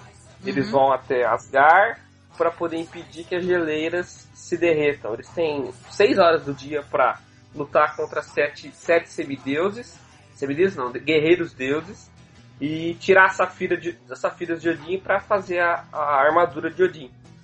É fechado, a Ayrton, tipo assim, é. Você consegue assistir uma quantidade, porque eu nunca peguei Cavaleiros do Zodíaco porque eu morro de medo de coisa muito longa, sabe? E vai embora, assim. É um... Então são 12 episódios. Ah, Você legal. começa no que o Seiya luta com o Thor e termina que o Seiya quebra o anel. São 72 ao 99. É uma saga que dá pra você assistir sozinho. Porque aí se você não viu as 12 casas, eles resumem pra você. Você não precisa ter visto as 12 casas. E nem Poseidon, que é a última também, que também é um, um- também o roteiro é mais furado que não sei o que. Mas essa você deve assistir porque a vilã são duas, são três mulheres, a Atena, a Freya, do, do mito nórdico, e a Hilda. A Hilda e a Freya são irmãs, mas assim, assiste vale a pena. E todos os guerreiros deuses têm um background, né? Coisa que nas outras sagas não tem. E os, só que são todos traumáticos. Por exemplo, tem o Fenrir, que a família dele foi morta por ursos e os lobos salvaram eles, tipo o Modali. Tem o outro que tocava música e o pai dele e o pai dele não queria que ele tocasse não fosse música, ele mata o pai por inveja. Então tem umas coisas bem complexas. E isso passava pra criança, cara, na manchete. Pode crer. A manchete era, era, era, era 100%, cara. 100%. Passava da. da- é, Cavaleiros tem esse, esse esquema. Dragon Ball tinha o Goku levantando a saia da Buma. Dragon, é Ah, tudo, desenho pra criança que- japonesa é um barulho, cara. Antigamente eu via isso Ah. tudo na TV de manhã. Ah, eu acho interessante. Eu queria até me meter na indicação do Ayrton pra perguntar pra todos aqui. Vocês já ouviram falar de um anime chamado Cabaneri of the Iron Fortress? Não. Vocês já ouviram falar? Que é uma Não. temática muito parecida com o Shigeki no Kyojin, que é do mesmo produtor, ou do mesmo roteirista. Eu tava assistindo, pra vocês fa- falar que eu só assisto coisa séria, tá vendo? Eu tava me divertindo para caramba com isso daí, né? Que é- Como é que é o nome? Ca- Ca- É, é, Cabaneri? É Cabaneri of the Iron Fortress. Só não assisti, não. Gente, é uma temática muito parecida. É tipo assim num universo é, é pós-era industrial, que os seres eles, eles se transformam tipo zumbis, né? Que ele é uma, uma- a doença é contaminante. Tem alguns seres, né? Que eles são os Cabaneri, que eles conseguem lutar, né? Contra esses é, zumbis malucos aí, entendeu? E tal, mas tem toda uma dramaticidade e tal. Tem uma personagem bem jovem, pequenininha, que ela é a fodona. É uma, uma, uma parada meio. é, como é que eu posso dizer? É, que remete aos tempos imperiais do Japão, né? Já que tem os Ah, tipo imperadores. É, é, não é, não é, não é assim, é uma coisa mais steampunk. Ah, tem aquela sei, mistura, né? Um futuro pós-apocalíptico. Que é tão divertido, gente. Foda pra caralho, olha esse pôster, cara. É, vocês vão curtir, viu, gente? Vocês vão curtir, porque vocês sabem, anime é uma coisa bem curtinha, né? E tem tudo online legendado pra conferir. Que Eu escutei a recomendação, pra ser justa, da, de um podcast de séries, né? E o rapaz ele fez uma recomendação tão apaixonada, tão divertida, que eu falei, ah, eu vou chegar em casa e eu vou conferir. E olha, sabe que vale muito a pena? O traço é interessante. Eu acho que esses negócios, sabe a treta do Shinjeki no Kyojin? Eu acho que ele tretou, cara. Tipo, o cara que fez o roteiro tretou. Tá rolando uma treta aí, o negócio não tá demorando à toa, entendeu? Né? Porque olha só a diferença do ano que te- terminou a, a temporada do Shinjeki no Kyojin, parece que vai ser ano que vem, sei lá. Olha a diferença, são muitos Eu anos, gente. Eu gostei desse traço, sim. É, vocês Eu vão acho, curtir. eu acho que é em 2018 que sai, cara. O, o, o, o Shinjeki acho que é 2018. O Shinjeki não, do- dos gigantes? Dos São. titãs? Não, ano que vem, 2017. É isso É, mesmo, que- acho que é, acho que é 2017, Alan. Porque senão eu ia estar mais 2017. desesperado ainda, porque eu fiquei tão puta com aqueles filmes malditos. Eu tô querendo gravar Caralho! um pra defenestrar a, as produções filha da puta. Porque essa daí do, do Shinjeki no Kyojin é dá vontade de quebrar a porra da TV. Eu só não quebro porque eu só tenho uma, maluco. Aí não tem como quebrar. Muito bom, só que não, cara. É muito Muito bom, só que não é ótimo. Pô, co- você, você, você já assistiram a do Samurai X, do Rurouni Kenshin? Sim, Não. sim. Porra, a Eu do Samurai X é muito legal é de top, ver. É, é a gíria que a galera fala, é top. Samurai X ficou top. lindo, ficou perfeito, ficou bonito. Eu assisti todos, Alan, todos. Ah, putz, o- é live action, não é essa daí? Isso, É, isso é, é. Exatamente. Putz, é, é bom. Mas do Shingeki bom no. Kyojin, cara, eles É o estão de oposto, é o sacanagem a nossa cara, morou? O Shinjeki, o Shinjeki no Kyojin é, é o oposto da- do, do Samurai X. Tudo que o Samurai X é maneiro, o Shinjeki é ruim, cara. É o CG é ruim. É, É uma tudo ruim. bosta, tudo ruim. uma bosta, uma bosta. É, tudo, sei lá, vamos deixar, vamos, não vamos nem quebrar a pauta que eu, que eu prometo Eu passei- que eu quero, que eu quero falar, vou fazer um podcast com uma coisa que eu não faço nunca, né, que eu não gosto de ficar perdendo tempo com, com produção ruim, sabe?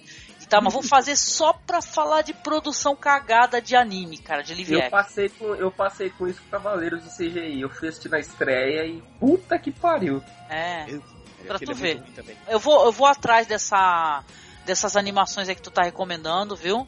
Eu curto muito esse universo, viu? Mitológico e tal. Eu só não. Olha, a gente nunca peguei Cavaleiro do Zodíaco pelo simples motivo que é um- parece uma coisa tão longa. Não, assista, Não. assista essa saga e assista o OVA também, A Grande Batalha dos Deuses.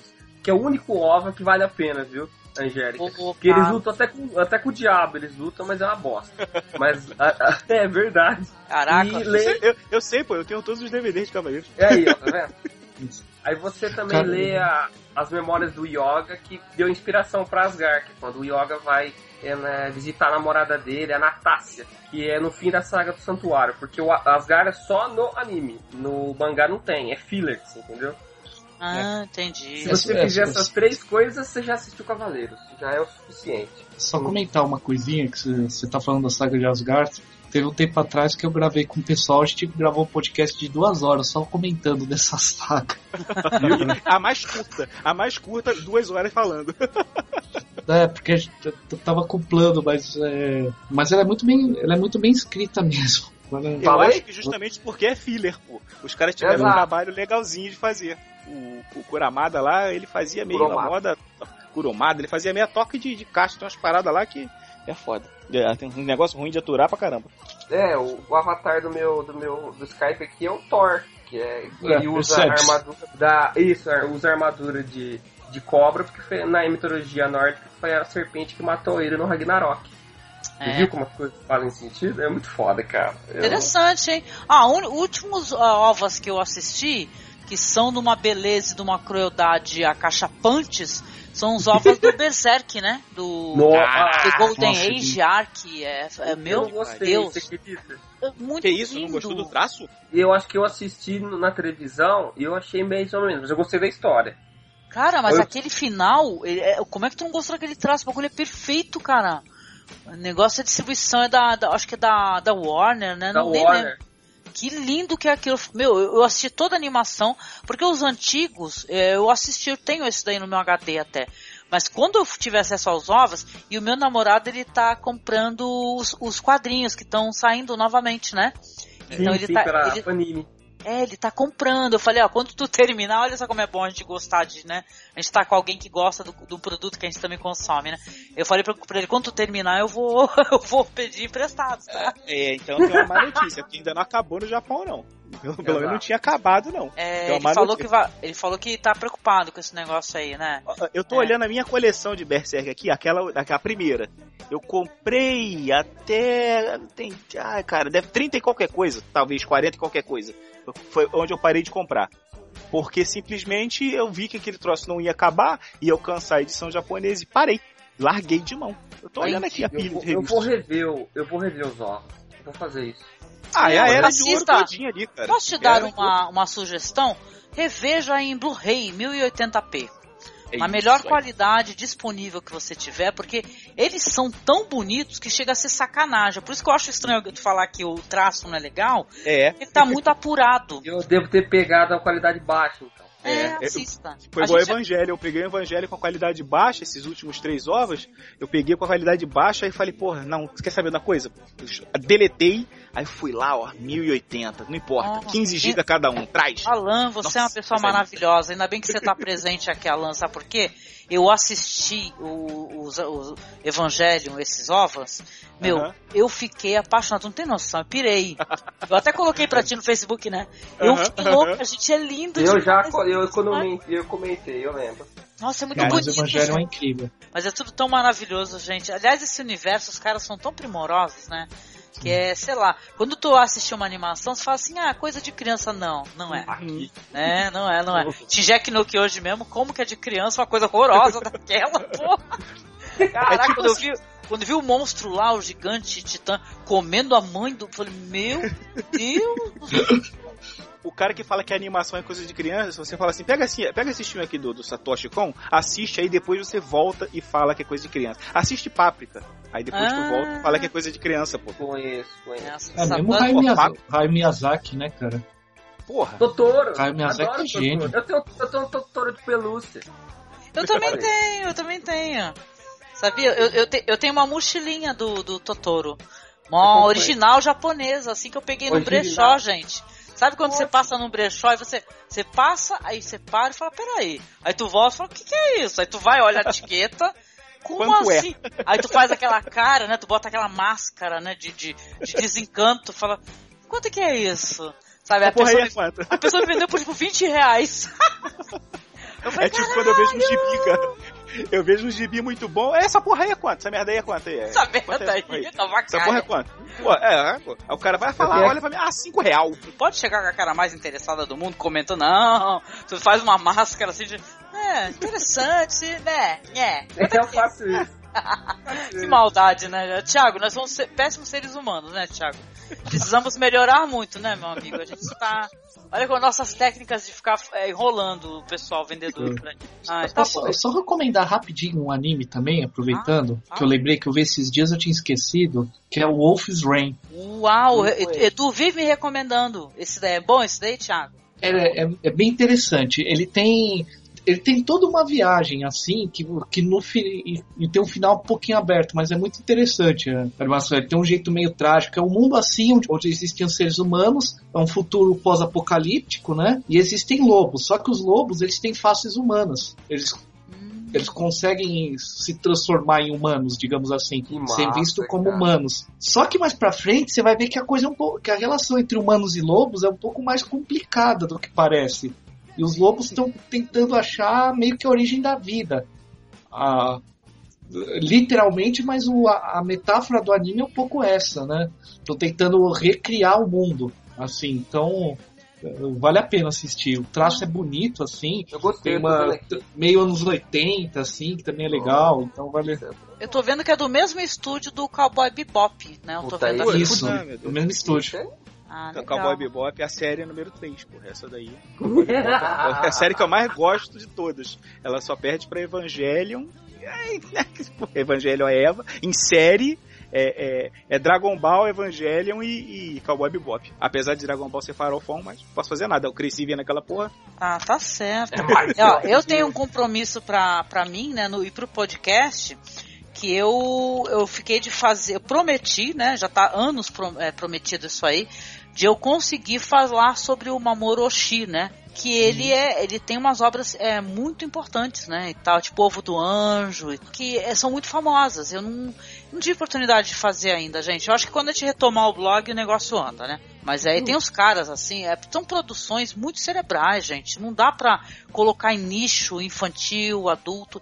Até porque o próprio mangá, vocês devem saber, né? No Japão ele é lido por todas, todas as idades. Não tem essa. Desde a criancinha até o mais velho. É, tem vários estilos de mangá justamente para isso, né? Pro executivo, pro adulto, o hentai, que é o, né, o sexual. Mas tem de todas as maneiras, então não tem como, como ficar nessa. Até hoje as pessoas têm preconceito, gente. É, é impressionante. Ah, como as pessoas são limitadíssimas, né? Uma loucura, né? E tal, né? Aí você fala assim, dá pra pessoa do roteiro, fala, nossa, que sensacional, o que, que é isso? É um quadrinho. É um desenho. É um desenho, meu bem, um anime. É, é. É ah, mas é anime, anime não é filme? Não, meu bem, é um anime. O desenho é sensacional, vale muito a pena você ver. Então, né? Mas só é, tem que tirar é, isso. Mas é só uma coisa. Eu acho que essa coisa com, com o Japão, em geral, a, a, a gente não, não para pra pensar o quanto de metáfora tem nessas produções japonesas. Mesmo as coisas mais simples, que vai do nosso.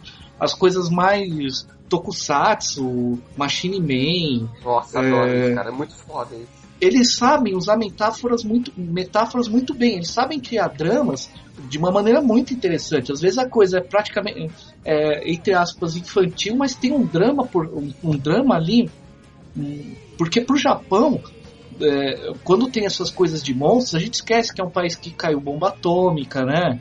Sim. E, e, e, e é o país que, assim, você pegar o que, que é o Japão, os caras tá, era um país medieval que tinha um imperador que se considerava um deus vivo, que teve que assinar um termo no final da Guerra Mundial, Segunda Guerra Mundial. Eu não sou um deus vivo, né? Uhum. Que, que, que a ONU obrigou, assim, os países vencedores da guerra obrigaram ele a assinar. Então era um país que uhum. tinha uma cultura medieval, que esquece sua cultura, é invadida por uma cultura externa. Então, todos os animes e o mangá são, são reflexos de tudo isso, do Japão repensando assim, por isso que quando tem inimigos, ou é antigos impérios do mal, né? Que pode ser algo desde mais simples, algo mais mais complexo, que é uma referência aos problemas deles com a China, com os países em volta, ou são países, ou são coisas estrangeiras é, de outros planetas, porque eles foram invadidos por, foram obrigados a ser governados por, por, um tempo praticamente por generais americanos. Então a quantidade de metáforas que tem ali é muito interessante. Sem falar que na cultura japonesa antiga, que é aquela que eles perderam de uma certa forma, todas as criaturas falavam, tinham vida, então você tem eles dialogam diretamente com a cultura japonesa, então não é não é algo tão simples quanto a gente fala, assim, não é, é. algo tão banal, né, como todo mundo acha. Não, não é. Então vamos lá. Ah, nas minhas recomendações eu escolhi ah, tenho assistido muitas coisas como sempre, né? Mas eu escolhi dois filmes de terror, suspense, para poder recomendar para vocês, meus amigos aqui que estão comigo gravando, e para o ouvinte. O primeiro que eu vou recomendar é um filme chamado Creep de 2014. Eu lembro que eu terminei de assistir esse filme, eu fui lá direto no Alan, que meu Alan é meu parça, meu parça de filme de terror, eu já fui lá, Alan, assiste esse filme! Já fui nela. Aí o Alan, não assisti. Aí o Alan baixa depois para assistir, porque vale a pena. Esse filme, ele faz uma brincadeira é bem interessante com o espectador. Por quê? Porque a gente já tá assocerbado de saco cheio de found footage Né? Então, para você trazer alguma coisa dentro desse clima de found footage, ou mesmo alguém que você está vendo, que não seja um, um found footage, seja alguém assistindo filmes e tal, que está sendo perseguido, é muito raro isso daí dar certo. E esse filme ele, fa ele faz uma pegadinha com o espectador que é excepcional, que é de cair para trás mesmo. O diretor é o Patrick Bryce tá? E esse filme é escrito pelo Patrick Bryce e tem a participação dele. E a história do, do Mark Duplass, que ele é um, um, artista multifacetado. O filme depende muito, muito dele, da capacidade dele, da atuação dele, que é muito perfeita, gente. O roteiro dele, a história dele, é um filme de 1,99, sério. Não tem, não é uma grande produção, mas cara, ela dá o maior angústia possível e imaginável em você. É assim, um homem que ele é um, um, faz esses trabalhos assim de filmagem e tal, ele é contratado pelo jornal por um cara que ele é, falam para ele assim, olha, vou pagar mil dólares por dia, eu quero, eu estou é, fazendo uma filmagem aqui, você aceita esse serviço? Aí ele fala sim, né? Você já tem no começo do filme, ele já está se dirigindo aonde ele vai encontrar esse outro, esse outro homem aí, que é um homem que depois ele descobre ele fala que ele está fazendo essa filmagem porque ele está com um tumor é, em estado terminal e tal. Ele quer descobriu que a esposa dele está grávida, ele quer deixar um vídeo para o filho. Ele faz até uma referência muito engraçada, entre muitas aspas, daquele filme Minha Vida com Michael Keaton. Vocês uhum. lembram desse filme? É um, uhum. um, filme antigo, né, e tal, que é uhum. o cara que ele faz a filmagem para o filho, ele se barbeia, conversa com a câmera. E aí ele fala, ó, oh, eu estou doente, eu quero fazer a filmagem. Só que ele é de um nível de, de bizarrice que é, é, perturbador. Só que isso daí vai, tu vai descobrir que é perturbador só depois de uma certa metragem do filme. Por quê? Porque o filme ele tem um humor involuntário daqueles que é tu, tu gargalhar. O Marcos estava assistindo comigo, ele estava gargalhando, ele gargalha bem alto, é muito, muito engraçado. Que é muito inconveniente. Quando ele faz uma cena assim numa banheira, que ele tá, ele tá simulando ele estar com o bebê. Então ele fica assim fingindo que tá pegando os dedinhos. Ti, ti, ti, ti, que fedor esse dedinho. E aquilo é muito perturbador. E você tá sozinho, esse rapaz, ele tá numa cabana no meio de uma floresta com um cara que ele não conhece. Inclusive a primeira coisa que ele faz é dar o dinheiro na mão dele. Ele fala, ó, toma o dinheiro aqui. E tal. E aí você fala, cara, a minha primeira impressão foi essa, foge. Só isso, foge. você, você tá sozinho no local com uma pessoa que tá se comportando dessa maneira, foge. Não, ele continua e tal. E ele começa a, a demonstrar para ele. Eu não vou dar todos os spoilers, não, só vou dar só o gostinho, tá? Até para vocês poderem ter o prazer. Ele, ele começa a demonstrar uma certa desejo de intimidade com ele. Eu achei, eu acreditei até no começo que ele estava meio apaixonado por esse cinegrafista aí. Ele falou: o que, que é isso? Ele está sendo cantado? Que é tudo muito constrangedor. E ele tá querendo sair fora o tempo todo. Ele, ai, cara, né? E tal, ele se sente invadido. E aí o que, que acontece? Por, por, pelo sim, pelo não, acontece que ele acaba sendo obrigado, em vez de ele trabalhar só um dia por esses mil dólares, ele é obrigado a virar à noite nessa porra dessa cabana com esse cara. Meus amigos, queridos ouvintes, as cenas que vão é, é, aparecer a partir daí, elas são do humor involuntário tão foda, né? Isso tem uma relação com uma questão de uma máscara, que o cara é tão bizarro e tão insano, que ele tem uma máscara que ele chama do senhor, vai, eu não lembro o nominho. Ele fala tipo senhor fofinho. E é uma cara de lobo assustadora, que é de cagar de medo. E cara, isso daí vai ser foda, porque esse filme ele, ele tem tudo pra tu assistir e falar, nossa, é uma porra do, de um terrir, cara. Não é possível, eu tô morrendo de rir, tô passando mal. E, e os caras que escreveram, tanto Patrick Bryce como Mark Duplass, eles foram gênios. Porque eles fazem você se sentir mal contigo mesmo, cara. Porque tudo que vai acontecer depois com ele mais pra frente, quando acontece essa questão toda de acabar esse humor involuntário, e você vê que na verdade o cinegrafista é uma, uma pessoa inerentemente boa, que ele não deveria, sob nenhuma hipótese, confiar, ou então é, é, é, ele deveria ter tomado outras atitudes em relação a esse cara, muito mais sérias, muito mais drásticas. É, é, gente, é, é, sensacional. É só o que eu posso falar sem estragar a experiência de vocês. Só que eu posso falar que esse daí é um. O nome dele é Creep, tá? O filme é de 2014. Vocês procurem, tipo, meu, pra ontem, cara. Não é gore, não sintam medo. Não é um filme que ele choca pelo sangue. Ele choca pela situação, que é muito, muito é, insólita, é sugêneres. Aí no mesmo dia, não bastasse eu assistir esse filme sensacional, que eu fiquei pensando sinceramente que, cara, depois desse vai ser difícil algum chegar aí ao patamar próximo do tanto que eu gostei desse filme. Aí eu vou e assisto um filme chamado Dez Samurai. É um filme alemão, tá? Creio que ele é alemão ou é dinamarquês, eu não recordo exatamente. O diretor é o Till Kleinert, o roteiro também é dele, e é um filme simplesmente também sensacional, muitíssimo premiado, tá? Tudo isso daí que eu estou recomendando para vocês são listas daquele site Taste of Cinema, tá? Que eu recomendo muito para quem pesquisa cinema, vai lá que é a curtição certa, entendeu? Então ele é um filme que assim conta a história de um jovem policial de uma cidade no meio do nada, ridícula, com pessoas é, é, sabe, é bem cidadezinha do interior, aqueles jovenzinhos que querem ser os bad boys, são os bad boys de nada, de lugar nenhum, né? As pessoas são todas com seus pequenos jardins, é, com gnomos, com, com, florzinhas. É uma cidadezinha que podia bem ser Spiritual Wives, né? De tão, né, é que ela é. E esse cara, ele é assim, você vê que ele é um cara frustrado, ele mora com a avó dele, né? Com a vovozinha. E esse filme vai trazer a metáfora também, né, de certa maneira, do lobo mau. Né, né? O filme anterior, o Creep, ele, ele tem a metáfora do lobo mau dentro desse filme. Esse filme ele vai fazer isso também, mas ele vai potencializar essa questão, porque ele vai trazer uma questão de distúrbio de personalidade de uma maneira muito interessante. Não é um found footage, esse é um filme mesmo, né, estruturado e tal, mas ele é, é ele vai encontrar é, na, na casa dele, quando ele chega do trabalho, com a vovó, foi lá, jogou cartas com a avó, e ele mostra, ele fala, chega do, tipo, no trabalho dele uma katana maravilhosa. Né? Não é à toa que o nome do filme é The Samurai, né? Chega uma katana linda, e ele fala, ok, né? O delegado lá, o chefe dele, fala: Que porra é essa? Tu virou é, carteiro também? Chegou em teu nome para tu entregar para outra pessoa? E ele leva para casa. Ele recebe a ligação de uma pessoa que fala assim: uma voz de homem fala: Olha, você poderia entregar para mim, chegou aí meu pacote, não é? Ele não vê que é uma katana, né? Ou uma katana, não sei como é que se pronuncia exatamente. É katana ou katana, gente? Me corrijam. Tanto faz, igual Tanto anime, faz? anime. Ah, então tá. anime, anime, katana, katana. mas- é. Então, mas assim, o que que acontece? Ele é um rapaz jovem, muito inexperiente e também ele tem uma, uma inerente bondade dentro dele.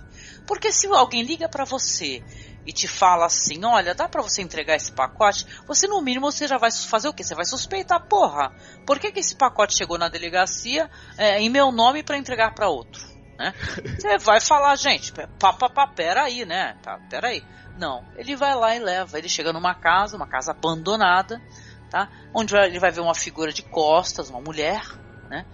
E, eh, vai falar com ele, ele vai entregar o volume, né? E quando ele vai ver, no meio do nada, no meio da floresta, ele vai ver que a pessoa vai abrir o volume e tá uma espada magnífica. E aí nesse momento eu já falava, ok, corri, né? É agora que eu corro pro carro, né?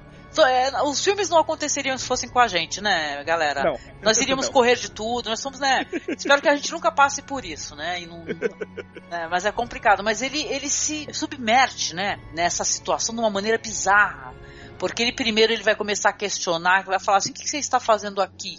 É, é, uma pessoa como você, ele vê que é um homem travestido. Uma pessoa como você nessa cidade não vai conseguir ser bem recebido. E aí depois ele começa a entender que, que o cara tá lá numa, tipo, numa invasão, uma casa abandonada que não é dele. Ele resolve perseguir no meio do mato, tem uma perseguição no escuro, muito sinistra. E a história vai para um desenrolar, gente, que é, é meio, vamos colocar assim, lembra um pouco o Clube da Luta, de certa maneira, mas não é. Né? E a gente pensa que eles vão pelas vias fáceis para poder contar a história, que isso daí na verdade é uma, uma questão de personalidade, du- dupla personalidade, mas é uma coisa mais além, que diz a questão da identidade de gênero, de você é, não se sentir é, livre para poder expressar sua sexualidade, e por aí vai. E de uma maneira terrível e bizarra, insana. Vai ser uma noite de loucura, onde vão ter cenas sensacionais. Esse filme, sim, ele é mais gore. Vai ter a questão do de pessoas morrendo sem cabeça, de cabeças voando. Mas ele é feito com uma, uma, uma beleza, com uma criatividade, sabe? É, com atuações tão excepcionais, né? tanto do personagem que faz o samurai, como do policial, o jovem, é, que é, gente, é, é lindo. É lindo. Você vê que os caras utilizam o terror, o suspense para poder falar de questões de identidade de gênero, questão de preconceito, de homo- homofobia, de uma maneira tão magnífica. Ela não é didática. Você vai ter que fazer a leitura para isso. É muito ok. É só isso, gente. Não sei se eu me expressei corretamente, mas, cara, que lindo que é isso. E menção honrosa, menção honrosa pro lindo, maravilhoso, perfumado, que o Marco já recomendou lá no Game of Thrones BR, mas para quem não escuta lá, né, o podcast maravilhoso da, da Ana, do Rafa, que a gente participa, tem lindíssimo filme que é o é, que é um nome é, em, em, japonês é meio complicado. É, aliás, é a Coreia do Sul. É a Monster Boy. Ele é um filme sensacional também. A gente estava conversando meio em off aqui é, sobre esse negócio da criação, né? Você ser criado por alguém que não é seu pai, não é sua mãe, você acabar tendo um elo, né? Uma ligação. A gente estava batendo papo em off aqui sobre o filme da Ana Mulayet, né? Que é Mãe Só Uma. Então esse filme ele tem muito, muita relação com o nosso bate-papo, especificamente de uma maneira que somente os cineastas, né, é, o, da Coreia do Sul, que eles sabem como ninguém fazer um thriller. Para quem já teve a dádiva de assistir é, Eu Vi o Diabo, por exemplo, os filmes do Sean Wook Park, na verdade, vocês sabem quanto eles são bons roteiristas. Então, gente, assistam esse filme. É, esse daí é aquele filme que você vai ficar tão destruído nos créditos. E eu te digo somente nos créditos, porque vai ter uma relação com o que acontece no filme tão bonita, tão perfeita e tão mágica que é ele destrói você nos créditos. Então, esse daí a dica é essa. Fiquem até os créditos e vai ter cena pós-crédito. É lindíssimo. Esse daí o diretor é o John Han Jung e o filme é de 2003. Tá bom? Feito? Dar sinfônico, gente. Até... Então é isso, gente. Muito obrigada pela sua audiência. Se quiser nos contatar, você sabe, né? Por e-mail, nosso e-mail é contato.cinemasmorra.gmail.com No Facebook nós somos facebook.com barra cinemasmorra No Twitter, arroba masmorra. E agora, como vocês sabem, eu tô no projeto de Casa Nova. Nós somos um dos podcasts lá do Anticast, né? Que é o Feito por Elas, um podcast onde nós falamos sobre filmes realizados por mulheres, né? Comentamos sobre o protagonismo da mulher no audiovisual. Um abraço para vocês e até o próximo podcast, galera. Tchau. tchau. Diga tchau, Delícia. Tchau, Delícia. Tchau.